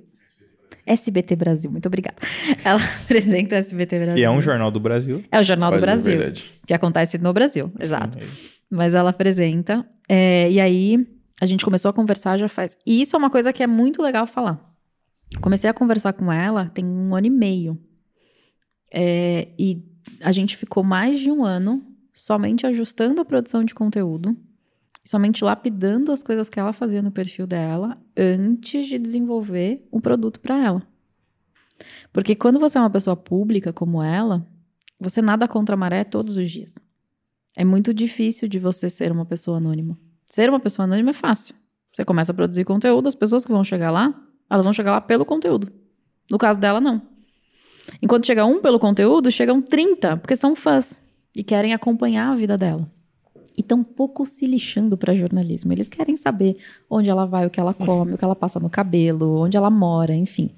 Então ela tem muitos fãs. E isso é muito difícil, porque isso prejudica o seu engajamento, isso não te dá. Você não consegue ter métrica nenhuma sobre nada. Você tá sempre nadando contra a maré. E eu já deixei ela muito, muito consciente disso desde o início. E ela sempre foi muito querida em relação a isso, ela sempre teve muita noção. E a gente passou, então, mais de um ano lapidando o perfil dela, deixando tudo redondinho, tentando fazer pesquisa para ver quem estava lá e tal, para depois a gente começar a criar um produto. Aí a gente criou, a gente já lançou, a gente agora vai lançar a segunda turma. Legal. E, e o- a outra pessoa que você. Vocês são muito curiosos, É né? porque você falou dois, né? Se falasse que era só um e falasse ela, eu não ia perguntar mais, não. Vocês são muito curiosos. Vou contar, vou contar da Carol. Carol ganhou um concurso lá no meu perfil. Eu um dia acordei meio capa virada, falei, acho que eu quero um novo expert. Vamos fazer de uma forma diferente? Em vez de eu encontrar o expert, vamos fazer um expert me encontrar. Então eu criei um concurso que se chama Seja Meu Expert lá no meu perfil. Excelente. Aí eu abri as inscrições. As pessoas preencheram o formulário. A gente teve milhares de aplicações, que foi um pouco complexo, porque não estava esperando. Sério, eu não esperava tanta Análise gente. individual, vocês trabalhando um a um ali, Não, inscrição por inscrição. não, foi muito complicado. A gente teve até que desenvolver algumas técnicas para conseguir dar uma pré-filtrada. Então, assim, pessoa que tinha o perfil fechado, cara, não dá. Tem o sorteio também, né? Você pode pegar todas as pessoas, colocar os nomes delas no papelzinho, joga pra cima. O que cai em cima da mesa, você considera. Os que caem no chão, você não considera. Porque nem se olha. a pessoa não tem nem sorte pra cair em cima da mesa, não vale a pena investir. Entendi. Amor, fica a dica para o nosso próximo Seja Meu Expert. Esse método é, é bom. Esse é bom. esse Mas é enfim, a gente olhou. Aí eu escolhi. A, a minha, a minha ideia era escolher 20 pessoas para serem os pré-selecionados. Só que eu não aguentei escolher 21 porque uma delas era uma cachorrinha pet influencer que eu achei muito fofa. Eu falei, Deus. lançá-la. Ela tem potencial. E aí, como eu vinha de uma fase de cancelamentos, eu falei, cara, se eu pegar 20 com a cachorrinha, vão reclamar. Então eu vou pegar 20 mais a cachorrinha. Cancelamentos pessoais do- no, no teu perfil pessoal. É, as pessoas gostam. É que Depois a gente fala disso. é, não é Eu fácil. fiquei curioso agora. Ele quer, ele quer que eu seja cancelada de novo, pra contar do cancelamento. A gente Cancelar o quer- podcast. A gente quer ser cancelado. A gente tá tentando. Entendi. Mas enfim, é, aí eu escolhi 21 pré-selecionados e eu comecei a fazer várias tarefas com eles pra ver como era a desenvoltura, como que eles se comportavam. Então eu peguei pessoas que tinham menos de mil seguidores até pessoas que tinham centenas de milhares de seguidores. Porque, tipo, pra mim, realmente, o número não faz muita diferença. O que faz diferença são outras coisas que eu consigo avaliar. Então, eu fui dando tarefas pra eles fazerem, eles foram sendo acompanhados. Eu e minha equipe, a gente assistia os stories de todos, todos os dias. Acompanhava o feed e tal. E aí, ah, acho que uns três, quatro semanas depois, foram cinco eh, finalistas. Eu escolhi os cinco finalistas. E aí, depois teve a semana da final, que eles tiveram outras tarefas. E aí contou com, também com o público deles votarem. E era muito legal, porque a gente tinha as batalhas aos domingos que o público deles tinham que votar em quem fazia o melhor Reels e tal. Foi muito legal. E aí a grande vencedora foi a Carol, que tem, que é vulgo conhecida como Maria Marcolina, e é ela que trabalha com stop motion, que aliás ela acabou com a minha vida, porque eu assisti o curso dela e eu fiquei querendo fazer a animação das coisas, entendeu? Eu queria parar de trabalhar e fazer só animação. Já tá comprando os equipamentos. Já tá. Não, eu, vou te mostrar minha conversa de hoje com ela. Eu falei, Carol, eu vou comprar uma câmera nova, porque eu acho que dá pra fotografar melhor a massinha. Ela falou, que massinha? Eu falei, então, a massinha que eu vou comprar pra fazer o stop motion. Entendeu? Esse é o nível da pessoa. CDF, lembra? Excelente, cara. Mas enfim, aí ela ganhou o concurso e, cara, ela tem um perfil incrível. Ela tem, assim, ó, é, uma didática. Ela, ela tem Já tinha audiência? já. Ela tem o quê? Quantos? Eu não tenho a menor ideia. Posso fazer uma cola? Pode. vontade. Não, vamos ver. Peraí, que eu vou, vou descobrir agora. Não é possível carregar os resultados da pesquisa. Olha só. Você não tem internet. Hã? Ah, tá. Ela tem 28 mil seguidores. É, é recente isso. Sim, foi em agosto que ela ganhou. Uhum. A gente ainda tá desenhando o próximo lançamento. Massa. Estou Cuidado- animada. Cuidado com os cancelamentos daqui até lá, pra não prejudicar o lançamento. Nem fala. Como Não, é que é mas isso? é, que, é que é assim, ó. Isso é uma coisa que é muito curiosa, né? Muitas pessoas usam o cancelamento pra ganhar dinheiro. E tá tudo bem? Tá tudo bem. Tá tudo bem você fazer isso. Mas o que que acontece? Por exemplo, nas vezes que eu fui cancelada, eu ficava me sentindo mal de querer vender alguma coisa. Porque eu não queria é, incentivar o meu público a ir criar barraco com outras pessoas pra poder vender. É lógico que todas as vezes que eu fui cancelada foi outra pessoa criando barraco comigo, né? Tanto, e é engraçado porque a pessoa abriu o carrinho, né? E vendeu, né? Mas tá tudo bem. Mas a questão é, você não precisa fazer isso. Você tem outras formas de vender o teu produto que são mais bonitas. Você tem outras formas de ganhar visibilidade que não sejam tão cruéis. Porque as pessoas esquecem que a pessoa que é alvo de cancelamento, ela pode até ter errado. Mas ela é um ser humano, cara. Ela tem sentimentos. Aí você vai lá e acaba com a pessoa, você não pensa na pessoa, sabe? Você gostaria que fizessem isso com você, com algum familiar seu? Isso é muito cruel, assim, eu acho muito cruel. Então eu procuro não incentivar nada em relação ao cancelamento. Mas por que, que você foi cancelado? Não, sem, sem citar o motivo específico, pode falar aí de forma genérica pra gente não ser cancelado novamente. Pelo mesmo motivo que a maioria das pessoas é. Porque você fala uma coisa, a pessoa tira de contexto, interpreta de outra e divulga de uma terceira forma completamente diferente. E aí as pessoas que ouvem, elas não se propõem a ir atrás e entender. Será que a pessoa falou isso mesmo? Se ela falou isso, por que, que ela falou? Qual foi o contexto? Ela teve motivos? Ela quis prejudicar alguém? As pessoas não vão atrás disso. Né? na verdade, nenhuma dessas perguntas são feitas. Não mesmo. Lógico que não. Por exemplo, eu falei agora há pouco, né, da, da, da lata, que eu não entendo porque a gente tá tomando água com lata. Da, a, a água na lata. Daqui a pouco alguém vai falar, mas qual é o problema de tomar água na lata? Porque você está falando mal das latas? Não, aí vem o sindicato é o das fim latas. das latas e da água. Exato. Aí vem o sindicato das latas e fala, ela é contra as latas, a gente precisa cancelar essa moça. Ela tá falando mal da lata, entendeu? Eu não tô falando mal da lata, eu só falei que é estranho tomar água na lata. Não tenho nada contra latas. e nem contra garrafas, contra, sei lá, copos, canudos. Tome água do jeito que você quiser, mas tome água. Toma até no, se você quiser. Toma. É, tome água, tome água. Mas sabe que isso é muito curioso, né? Porque depois do último evento que aconteceu, cara, eu tô falando e aí já fica. É é uma coisa meio que automática, parece que liga uma chave. Já fica passando todas as possibilidades que podem acontecer. Vai. E aí eu me sinto na vontade de toda hora me corrigir. Isso é ruim, né? É... É muito ruim. Por exemplo, esses dias eu tava gravando um episódio do meu podcast, versão digital, inclusive. Você vai lá me procurar no YouTube. Chama. Chama. Ou no Spotify. É, tava gravando com uma moça que eu sou super fã e tal, e ela fala de dieta flexível. E aí eu não sei por que cargas d'água, a gente falou sobre simpatia. Que simpatia não emagrece. Aí eu falei, caramba, eu vou falar com o povo da simpatia. Eu falei, olha, se você faz simpatia, tá tudo bem fazer simpatia. A gente só está dizendo que neste contexto não fez sentido o que a gente estava falando. Faça simpatia e déficit calórico. Mas É, mas assim, pra gente. E você acaba se colocando de uma forma que você perde a sua espontaneidade.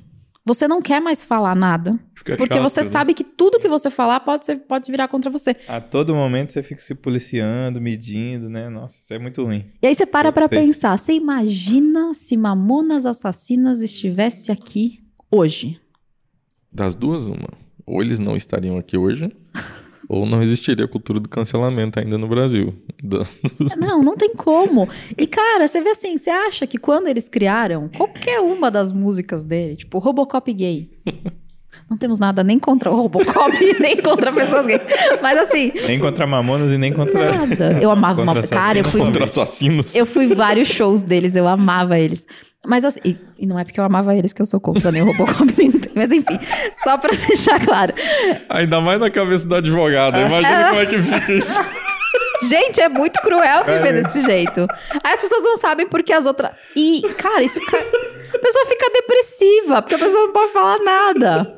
A pessoa não consegue terminar mais uma palavra daqui a pouco. né? Ela, tá- ela começa a palavra, ela já buga. Então vocês acham que quando ele criou o Robocop gay, ele tava querendo fazer alguém se sentir mal? Era uma piada. E as pessoas, ela- elas meio que perderam isso. Elas não entendem que, cara, às vezes você faz uma piada. Pode ser uma piada de mau gosto? Pode ser. Mas você não teve a intenção de machucar ninguém. Você não teve a intenção de ferir ninguém. Sim. Ah, é muito difícil. E não tem pedido de desculpas, né? Não tem é, réplica. Não. É só. Não tem. Não tem. Você nunca consegue se defender. Porque, obviamente, a pessoa contou o lado dela e vem um milhão de pessoas te xingar. Na última, nessa última vez que eu fui cancelada, obviamente.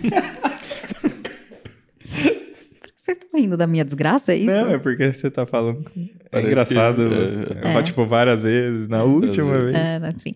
É rotina. O, é. O que, que aconteceu? Eu sempre dou uma olhada. Assim, eu evito olhar, porque machuca. Uhum. né? Assim como eu evito que os meus experts olhem, caso eles aconteçam com eles.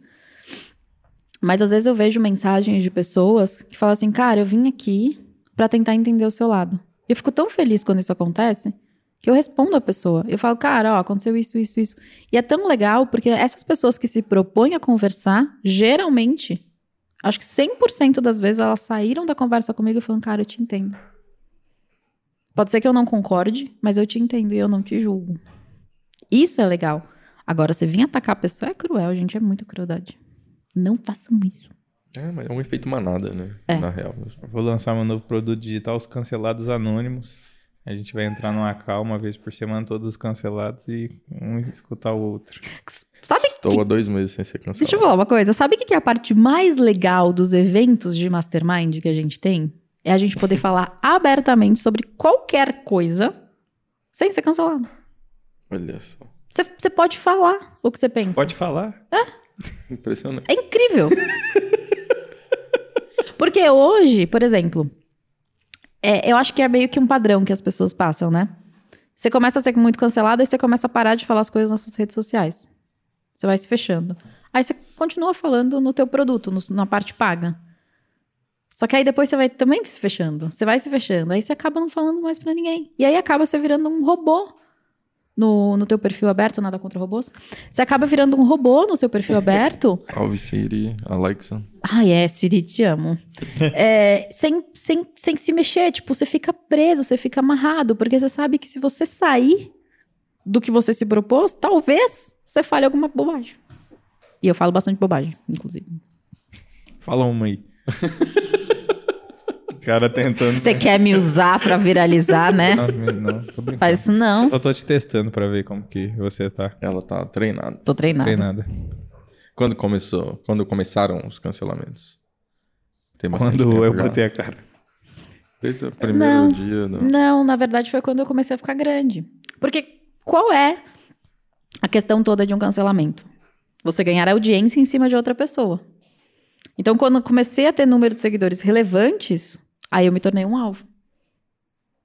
Mas é ganhar audiência, eu acho que às vezes é mais pra limitar a pessoa. Não, mesmo. você ganha audiência. É. Pra burro. Vamos, vamos fazer um, um- Vamos pensar o seguinte. Tá. É que tem, tem muitas ruim. pessoas que. Tá complicado. Tem muitas pessoas que ensinam isso, né? Mas vamos pensar o seguinte: vamos supor que você venda um curso sobre maquiagem. Tudo bem? Tá bom. E aí você vai lá e dá um jeito de me cancelar. Eu, não eu, mas outra eu, que não entendo muito da coisa. Qual é a primeira reação que uma pessoa que é cancelada, que não tem noção do que tá acontecendo, faz? É se defender. Então, quando eu vou me defender, eu vou falar assim: que olha só, Fulano falou mal de mim, ele, ele tá errado. Fulaninho e Ciclaninho estão errados. E aí, as pessoas que me seguem vão até Fulaninho e Ciclaninho olhar para até me defender ou para entender o que tá acontecendo. Chegou lá, Fulaninho tá lá assim, não, gente, então olha só. O segredo para uma boa maquiagem é você preparar sua pele. E eu tenho certeza que você não sabe como preparar sua pele. Eu vou te mostrar como preparar a pele. E aí ele posta um conteúdo muito incrível sobre preparação da pele. Não tá se lixando porque a pessoa falou. O que a pessoa falou nem interferiu em nada na vida dele, às vezes nem machucou o cara. Mas aí ele tá lá falando de maquiagem. A pessoa, quando chega lá pra ver o que aconteceu, fala: Pô, gostei do conteúdo desse cara, vou Ah, comprar. até esquece, né? Dependendo. É isso que acontece. Então é mais sobre quem está cancelando do que sobre o cancelado, no final. Lógico. Lógico que é. Eu nunca fui dessa forma. porque eu- acho que é porque eu nunca fui cancelado. Mas aí agora a gente já tem uma dica. É. É, Não, e é interessante também essa questão do volume. É, duas coisas. Primeiro, você.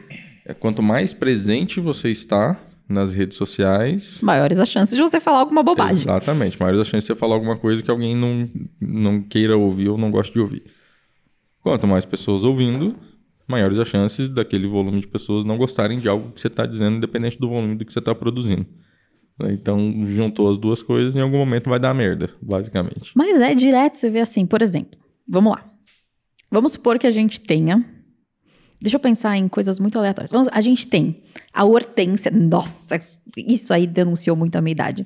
Hortência é uma jogadora, tá, gente? A gente tem a Hortência e o Pelé, que jogam, é, espor- que são de esportes completamente diferentes. A Hortência, que eu, se eu não me engano, é do basquete, certo? Certo? Então tá bom. Muito obrigada. Que medo dela ser do vôlei, gente. Mas tá tudo bem. Então vamos lá. Aí o que acontece? Aí um dia, alguém chega no perfil da Hortência e perguntam assim pra ela: Cara, na sua opinião, qual o melhor esporte pra se praticar hoje em dia? Aí a Hortência vai falar assim: Com certeza o basquete. Aí alguém vai até o perfil do Pelé e fala assim: Pelé, você viu que a Hortência tá falando mal de jogador de futebol? Aham, ela tá falando mal de jogador de futebol. É assim que as pessoas fazem. Aí ele faz um story, marca a Hortência e fala que tá decepcionado e que ele nem foi ver. Não, é que agora a gente já entende a Pelé coisa, é né? foda. A gente, já tá... Ó, Pelé. Salve, Pelé. agora a gente já tá, tipo, a gente já tá acostumado, então a gente sabe que as pessoas acabam querendo fazer intriga mesmo, né? Isso acontece. Mas geralmente é assim. Porque é um telefone sem fio. Isso não acontece só na internet, né? Isso acontece na vida, né? Quantas vezes um amigo seu já não falou de um amigo de um amigo seu que falou alguma coisa que ele nem tinha falado e você foi lá e acreditou, porque na verdade foi um amigo seu de confiança. Enfim, é o. É a história do Cariani e do Balestrini. Você viu eles falando Uhum, sobre isso? vi. Que eles eram tretados, ficaram, tipo, anos tretados, assim.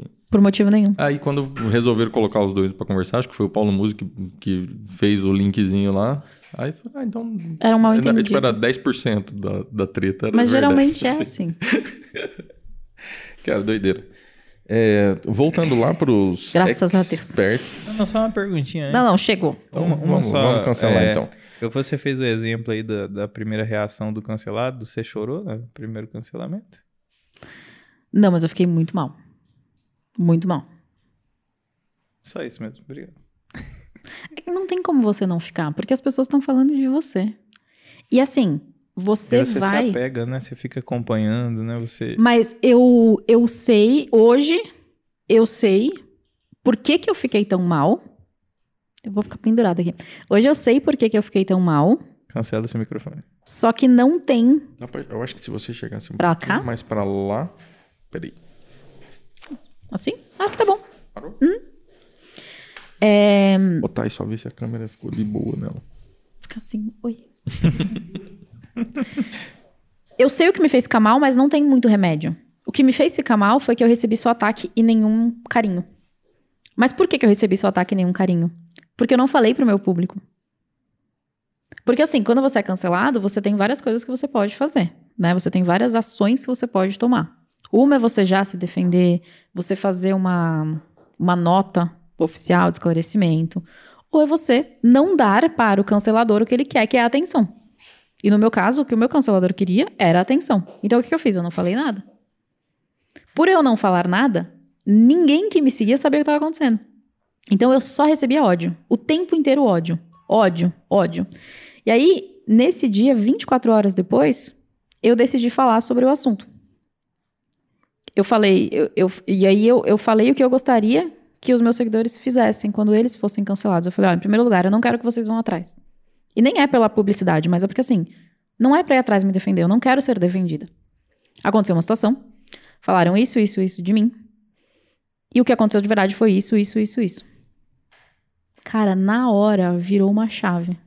Porque eu continuei, obviamente, recebendo muito ódio. Só que a quantidade de amor que eu recebi foi 20 vezes maior.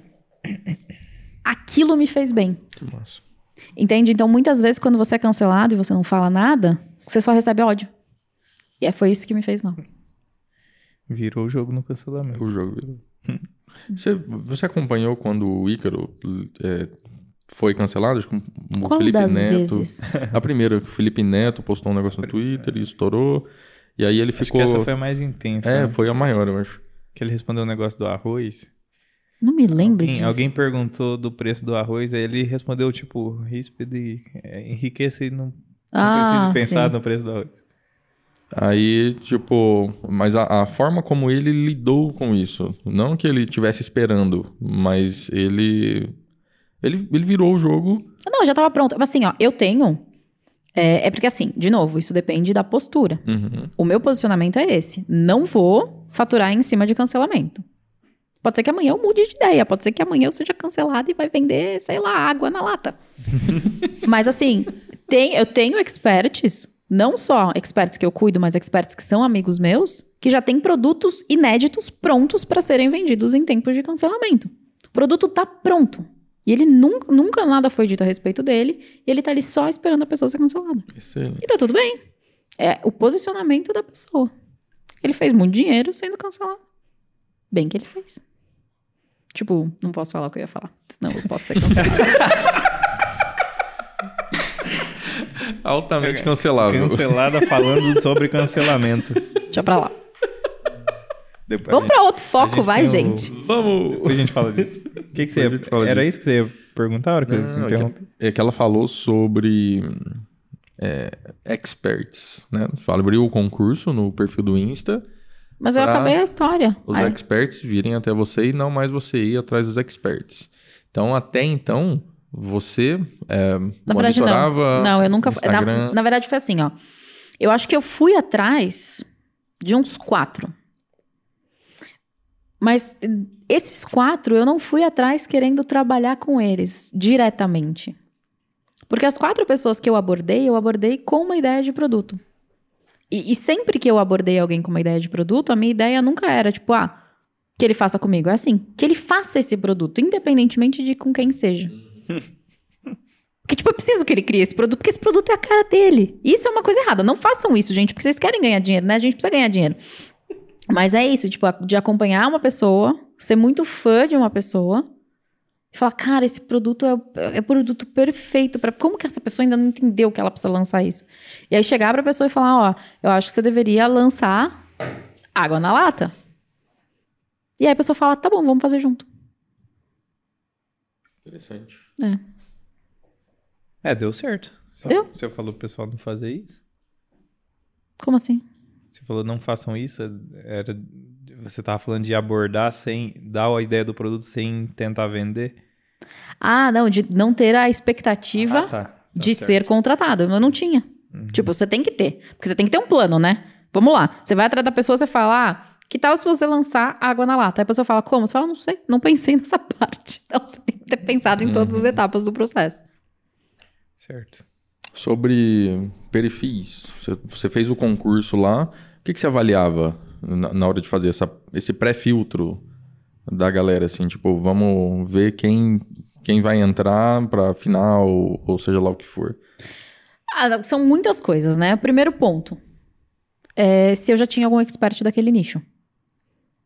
Porque eu não lanço duas pessoas do mesmo nicho. Porque o meu objetivo é fazer que a pessoa seja melhor. Se eu tenho alguém já, eu não tenho como fazer duas pessoas serem as melhores, né? Então, enfim. Então, tipo, cara, tem um nicho que eu já tenho, infelizmente não dá, tchau. Depois, o nicho. o potencial daquele nicho. O quanto que eu via potencial naquele nicho. Depois, quanto que eu via de didática naquela pessoa. Cara, eu tive pessoas que se inscreveram e que não apareceram nos stories nos cinco dias que a gente ficou avaliando o perfil. Não fez um story em cinco dias, eu nem sei quantas horas são. Não, mas quando você selecionar ele, ele vai começar, né? ele vai prometer que ele vai fazer certinho. Mas aí que tá, a pessoa não fez. Eu falei, cara, não dá. A pessoa tem que ter. Cara, é que assim, ó. Vamos pensar o seguinte: se você não está participando de nenhum concurso, você já precisa aparecer todos os dias nos stories. Agora você está participando de uma seleção, você sabe que a qualquer minuto alguém vai lá assistir você e você não aparece. E você, mas você avisava que ia assistir? Eu não tô querendo defender não quem, quem não fez, mas é só, mas é, eu quero saber se chegou a esse nível de você avisar que ia fazer não, eu não avisei não que eu ia assistir, mas é, é óbvio. Se eu vou selecionar uma pessoa, vou selecionar por quê? Vou, vou jogar o negócio para cima, para cair o papelzinho Pelo em cima da mesa? a primeira seletiva é, é, é interessante ser assim. Eu vou começar a fazer isso. não, mas é, é porque você sabe que se você avisasse, ia ser assim também, né? Ia, ia ter gente que não ia fazer. Não, mas deixa, deixa eu te explicar uma coisa. Durante durante o percurso da coisa, do selecionado, já tinha pessoa que não fazia as coisas. Para mim era ótimo, porque, tipo, realmente eu escolhi pessoas que eu gostava muito, né? Que eu, eu vi muito potencial. E aí, quando a pessoa não fazia alguma coisa, eu falava, ai, graças a Deus, porque isso é uma coisa que eu posso usar, algum dos motivos que eu posso usar para eliminar essa pessoa. Certo. Senão eu nunca vou conseguir eliminar ninguém, né? Mas é difícil, é muito difícil. Mas era basicamente isso, ver se o nicho é bom. Ver se tem potencial, se a pessoa se comunica bem. Se a pessoa mesmo que ela não se comunique bem, se ela domina o conteúdo, porque se ela domina o conteúdo e não se comunica tão bem, a gente consegue desenvolver isso nela. Eu acho que assim, hoje você consegue desenvolver qualquer coisa que você queira. Só que a pessoa precisa querer. Então ela precisa se mostrar uma pessoa focada e decidida a fazer aquilo acontecer. Esse é o princípio, né? É. Porque todo o resto, o resto vem, você faz. vem a partir daí. É isso. Sobre isso. Eu acho que tá chegando a hora, hein? Calma lá, só mais uma perguntita que eu queria fazer. É sobre o produto. Achei que ele ia falar do cancelamento. Hum. Depois a gente fala do cancelamento, depois do... O produto chama da teoria prática, o link está na minha bio. Arrasta para cima. Não tem mais arrasta para cima, é clica no link. Eu adoro falar arrasta para cima. é muito legal falar arrasta para cima. Mas o, uma coisa que eu acho legal é que existem produtos que são muito bem construídos e outros produtos que não são tão bem construídos. E você falou que você prioriza os, os produtos, né? Quando você vai começar a trabalhar com expert. Já pegou muito conteúdo jogado de qualquer forma em aulas sequenciais e foda-se para organizar? Uhum. Uhum. uhum. Beleza, então. chama? Chama. Chama o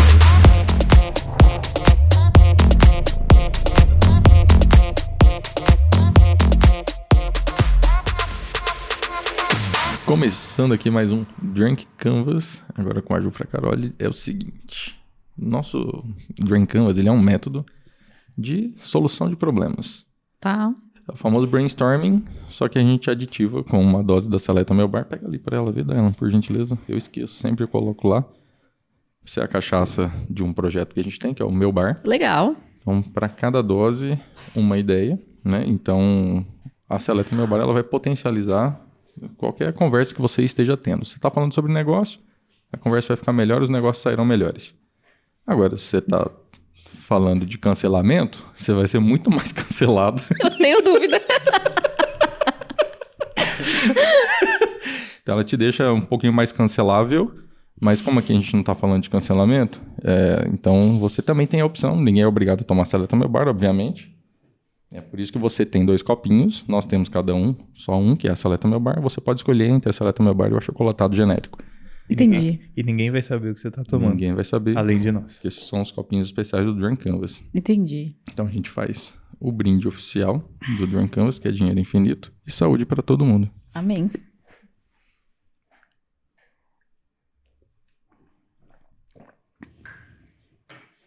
Se a seleta meu bar, sempre servida na temperatura ideal, que é trincando. Entendi.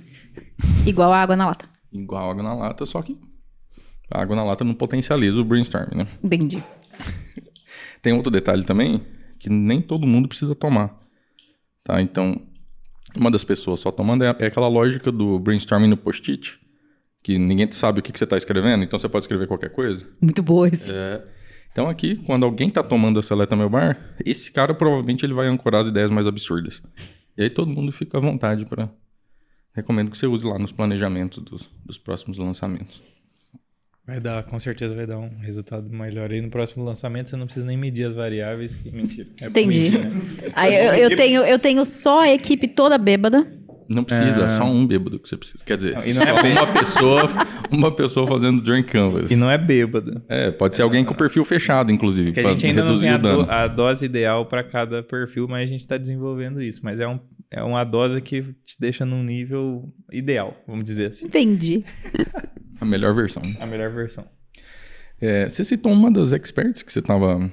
é, que você falou do nome aqui com a gente, que é a jornalista do Jornal do Brasil. Que é que eu o Jornal do SBT. O nome dela. SBT Brasil, SBT Márcia Brasil. Dantas. Márcia Dantas. É, um ano para preparar o perfil. Uhum. Bastante tempo, né? É, o que, que você foca, assim, quando você vai, tipo, vou, vou começar a melhorar a comunicação para fins de é, infoproduto.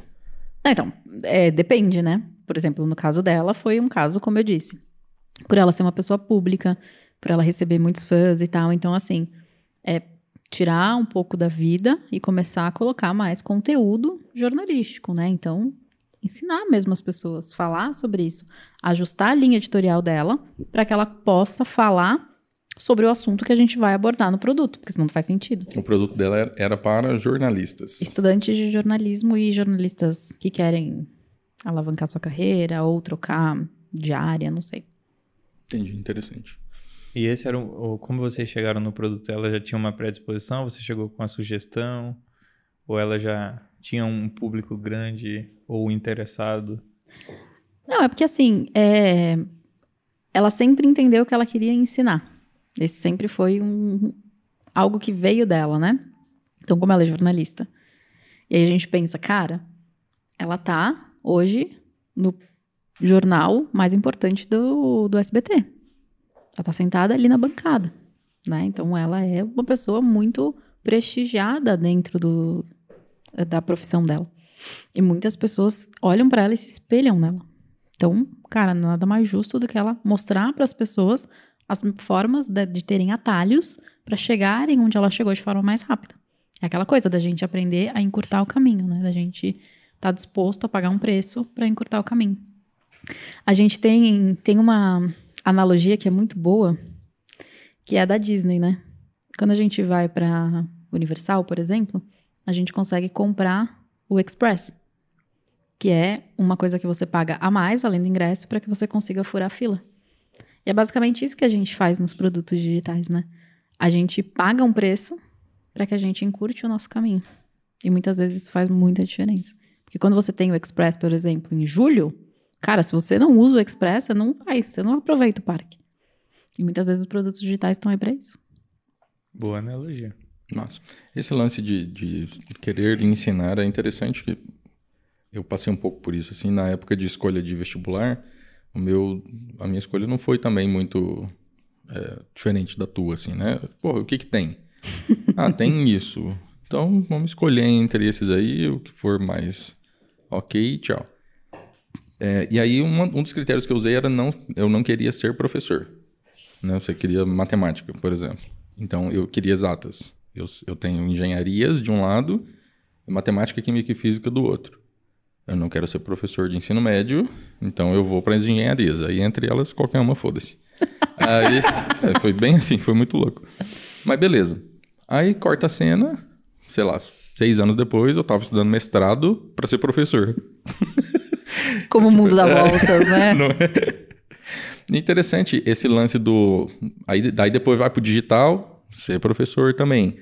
E uma coisa que eu ouvia, sei lá, lá nos primórdios também, quando eu comecei a acompanhar essa galera de marketing digital, é assim: todo mundo tem algo a ensinar. Todo mundo tem algo a ensinar. Você concorda com isso? Sim. Todo mundo tem algo a ensinar. E tudo isso Absolutamente. é ensinável num ambiente online e é, sei lá, monetizável de alguma forma? Deixa eu te contar uma coisa. Deixa.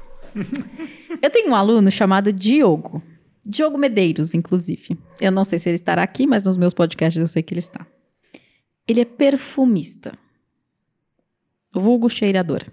Cheirador. A gente chama ele de Cheirador aluno profissional. cheirador. Ele criou um produto digital que ensina as pessoas a cheirarem online. E aí você vai me dizer que você não consegue fazer as coisas pela internet?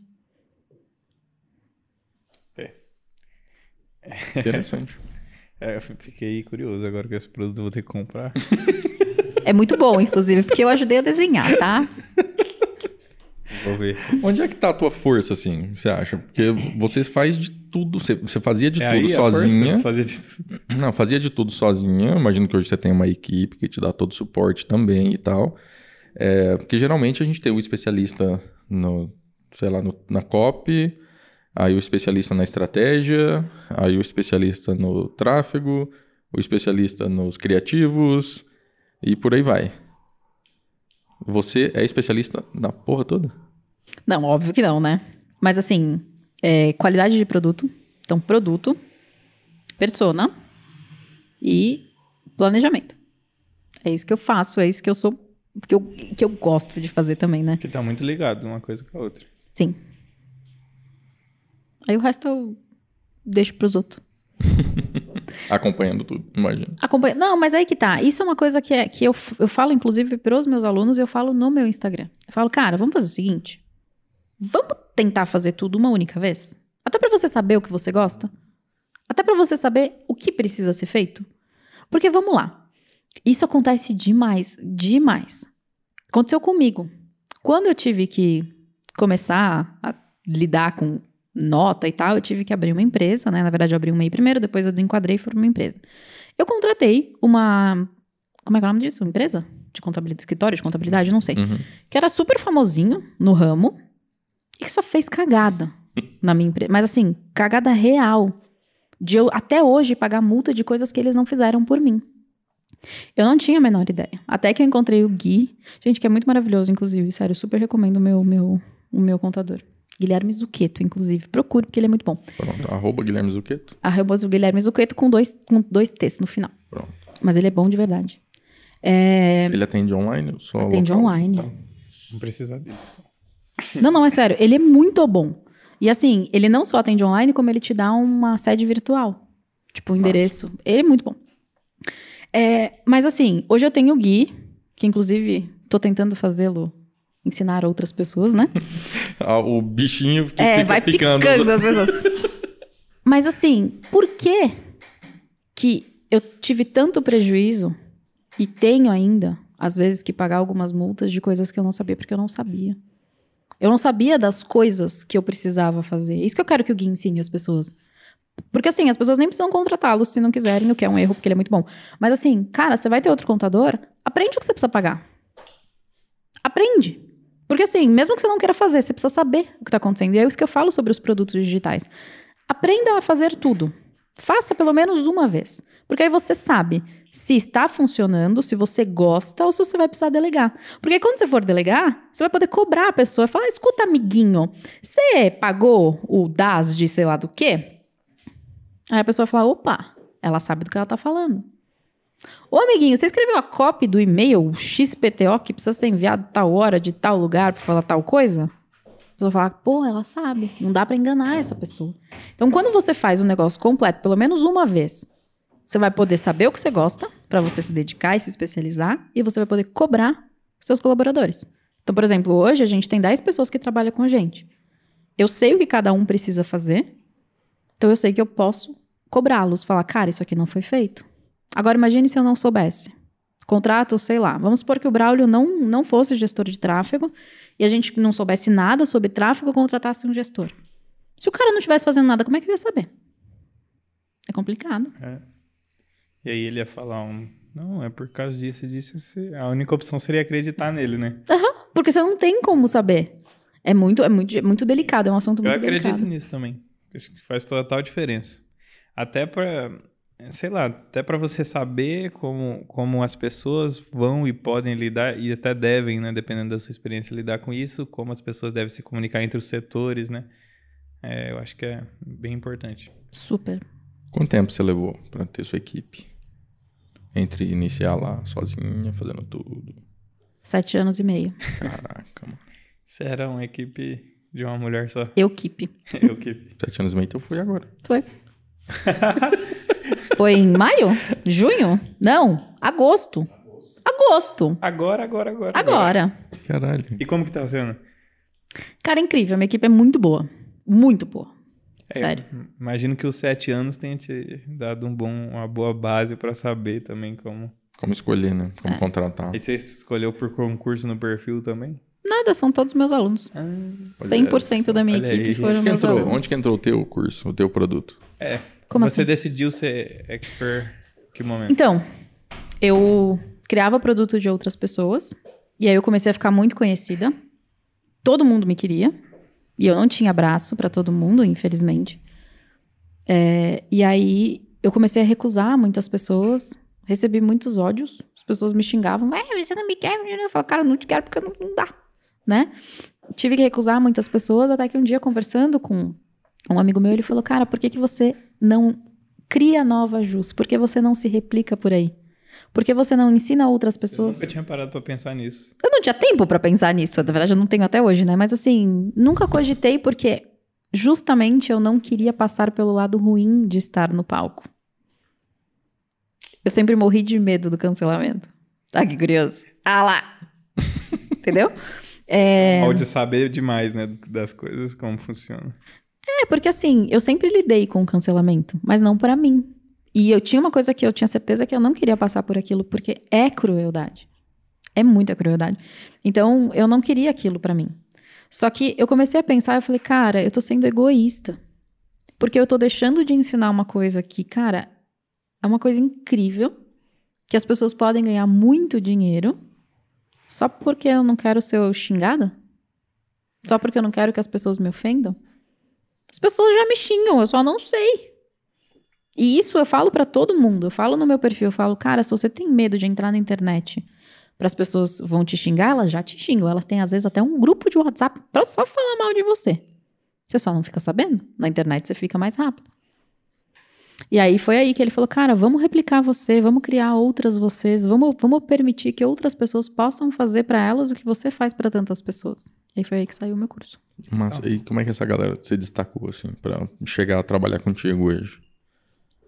Eu fui olhando. É porque que acontece? É, desde o primeiro da primeira turma, a gente sempre tem um grupo no Facebook. É um grupo de suporte, né? E eu sempre brinco.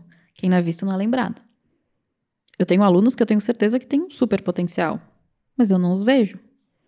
E lá no grupo eu sempre vi alguns alunos se dedicando, respondendo, tendo aquela. Como é que é o nome da palavra que você gosta de usar? Iniciativa, não? Como é que... Proatividade. O Braulio fala que ele gosta de pessoas proativas e autogerenciáveis. Excelente. É, é, eu vi pessoas que eram proativas. Então, assim, eles estavam sempre ali respondendo outras pessoas, sem precisar pedir. Eles estavam sempre ajudando. Eles estavam se destacando para mim. Eu falei, cara, eu preciso dessas pessoas perto de mim. Então foi assim que eu fui escolhendo. Nossa, eu, tenho uma experiência parecida com infoproduto, é que a gente tem, eu sou, eu tenho uma empresa de engenharia ambiental, de consultoria. É, e aí é muito técnico. Então a gente começou a produzir conteúdo na área técnica. Amor, responde a Vivi. Tá falando com ela? Tá. Desculpa, Vivi. Salve, Vivi, tá convidada, viu? Ela fala de imagem e estilo. Ela é produtora de conteúdo. Eu Só preciso, Vivi, É preciso. A gente preciso só muito. vende preto porque a gente não manja de Vivi Cardinale, ela é boa. chama. Salve, Tá Vivi. convidado. Convidadíssima. É, e contratadíssima também. Tem que ver isso aí. Depois a gente fala disso. A gente começou produzindo conteúdo, a, a ideia era acelerar resultado mesmo, assim. E aí, cara, criar uma esteirinha de produto, produto de, de topo de funil e tal. Aí no final chegava uma mentoria em que a gente pegava alguns alunos que destacavam assim no produto principal que a gente tinha é, e criava um grupo que tinha um acompanhamento mensal e tal. Pô, foi super legal. Conheci gente do Brasil inteiro. É, É muito legal. muito isso. competente, pessoas comprometidas, às vezes já um pouco mais avançadas, outras lá bem no comecinho, mas que você via que tinha um diferencial, sabe?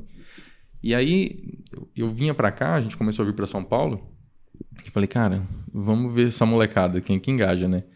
Falei, ó, tô indo pra São Paulo. Quem quiser conversar, eu tô- vou falar da expansão da empresa pra pra outros estados do Brasil. Quem quiser conversar vai pra São Paulo. Aí veio dois. Que legal. Cara, de de alunos, hoje a gente está meio que formando assim profissionais que podem abrir filiais da empresa. Não vão ser é, franquias. Vai ser escritório nosso mesmo, assim. Na verdade, a empresa deles, eles já têm empresa, cada um deles. Tipo uma representação. É, mas vai representar, a gente vai passar todo o nosso modelo de negócio para eles, treinamento completo. A nossa equipe técnica vai ficar à disposição. Porque assim, a gente tem uma equipe técnica muito legal, mas a gente não tem muitos vendedores. O vendedor da minha empresa sou eu. Uhum. Então, para formar vendedores é um pouco mais difícil. Tem todo um um lance lá do perfil da pessoa, disponibilidade para viagem. Então, é um monte de, de variáveis que fica difícil eu fazer um processo seletivo lá na minha cidade, procurar gente com a característica e tal. Cara, esse grupo já saiu pronto, assim. Saiu pronto. A galera, todo mundo com sangue no olho. Aí eu, eu chamei para vir para cá para testar, para ver quem que estava mais comprometido comigo. É, e assim, de, sei lá, de 8, 8 a 10 pessoas, assim, não lembro exatamente quantos, aí vieram dois. Mas isso é muito legal. Uma das minhas alunas hoje é minha sócia. Olha só. Cara, que massa. Eu né? chamei ela pra ser sócia nossa. Eu falei, cara, essa aí eu quero ela perto, pra sempre. E eu tenho outros alunos que eu quero que um dia se tornem nossos sócios, que eu falo, meu, O que que te chama a atenção de uma pessoa? Por que que você quis que ela fosse sua sócia? eu acho que pela determinação dela. Não tem nada a ver com tráfego e copy. Nada. Uh-uh. É por ela, ela, ela, ela, ela, é- ela é esfor... Cara, eu vou, eu vou- eu preciso, eu preciso ir embora, mas eu preciso contar essa. Ela ganhou uma análise de produto. Eu faço com os meus alunos, o que, que acontece? Toda quarta-feira à noite eu analiso o produto deles. Então eles se candidatam para fazer análise de produto, para que eu avalie o produto e fale, ó, afinal é minha especialidade, né? Tá, enfim. E ela acho que foi uma acho que a segunda pessoa que eu fiz análise de produto, de todos os meus alunos. Em seis semanas de curso, ela criou tipo um MBA.